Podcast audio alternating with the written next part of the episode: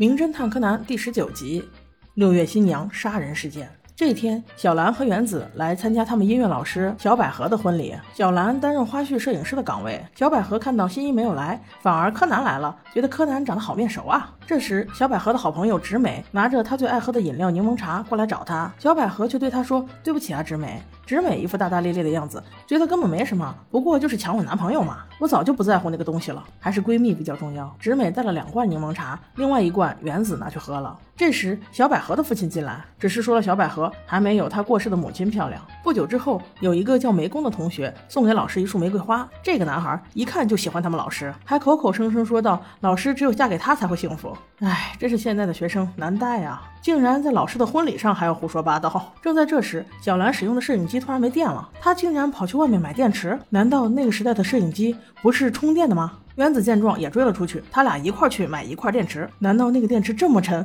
必须要他俩才能颠得回来？这时只剩小百合和柯南两个人在房子里。小百合趁柯南不注意，取掉了他的眼镜。小百合老师说：“你跟工藤新一长得是真像啊，你这个样子简直和我的初恋情人长得一模一样。”哎，小百合老师，你这个逻辑意思是新一就是你的初恋情人吗？哦，原来是这样的。小百合老师小的时候在外面受欺负，总是有一个长得像新一小时候的小男孩过来保护他。所以他就喜欢那个小男孩了，而那个小男孩总是给他一罐柠檬茶饮料，所以他为了不忘却这段滋味，就一直喜欢喝柠檬茶。柯南就问他：“那这个小男孩呢？”百合说：“他后来搬走了，不过……”他的话还没说完，突然新郎就被推了进来。此时，小兰和原子也搬着电池回来了。原子一看就认出来了，原来这是高山集团的继承人。看来财阀家的子弟早就相识。小百合老师却在此时趁大家不注意，向他的未婚夫高山献了一个吻。这时，门外有人敲门说婚礼马上就要开始。小百合就劝高山现在赶紧去吧，我马上就到。于是，除了小百合，其余的人纷纷离开了房间。还没走几步，就听见啪的一声。柯南见状不对，赶紧跑了回来，推门一看，老。老师果然已经躺在地上，而且口吐鲜血。因为小百合的父亲就是警视厅厅长，所以木木警官也在，不用报警，只是用最快的速度叫来了幺二零。很快，警察就检验出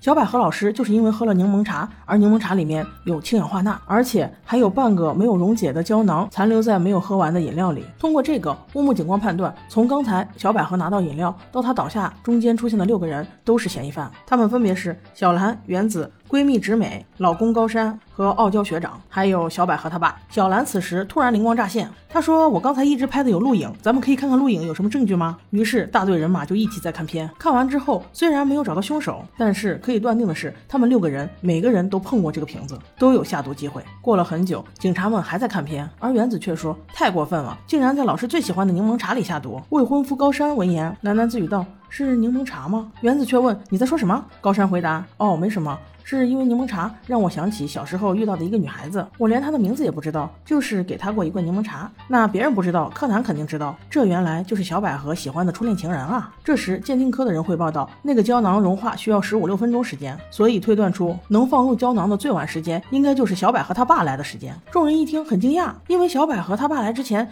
就只有直美、小兰和原子在。而更离奇的是，检验科的人还说那个饮料罐子上并没有警长的指纹。警长一听就急了，我明明拿过这个罐子，怎么可能？能，大家都在疑惑之时，还是只有小柯南一个人在积极的寻找证物。不久，又有警员来报，在楼下的垃圾桶里找到一个干燥剂。看到了这个证物之后，柯南终于打通了所有关窍，终于又要开始推理了。可是这集小五郎叔叔不在，那怎么办呢？找谁？找谁啊？就原子姐姐吧，谁叫她平时这么爱说话？一切就绪之后，柯南开始了他的推理。原来大家都被那半个没有融化掉的胶囊误导了，凶手是专门把胶囊和毒药分开放的，就是为了让大家误解毒药是十五分钟之前放的。实际上在十五分钟之前放进去的只有胶囊，而没有毒药。那个傲娇学长正准备反驳，因为如果这样的话，他也有嫌疑了。原子却说：“我有证据，不信你们看录影带。”柯南悄悄把录影带调到了有证据的那一页。原来放在桌上的柠檬茶有两罐，恰好重叠起来。看上去像是一罐一样，而另一罐就是原子出去买电池时，恰好也放在那里了。小百合老师再一次拿起来喝的那一罐，其实是原子的那一罐。这就是为什么在罐子上没有检测到老师他爸和其他几个人指纹的原原因。而正因如此，能下毒的人也就只能有四个人了，那就是我、小兰、柯南，还有未婚夫高山先生。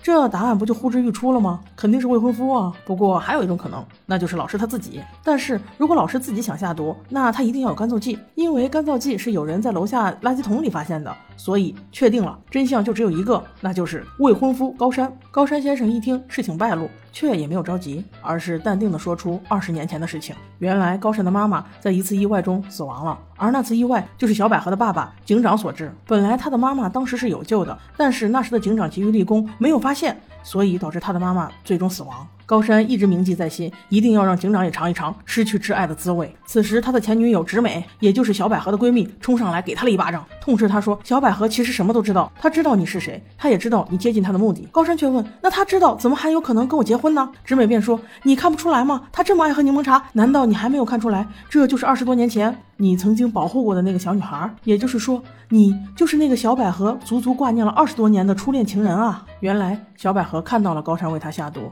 但是他心甘情愿喝下那毒药，还好此时医院传来消息，小百合已经脱离了生命危险，大家这才松了一口气。高山也流下了痛苦的泪水。不过结局还好，三年后高山刑满出狱，就与他们的老师小百合顺利完婚。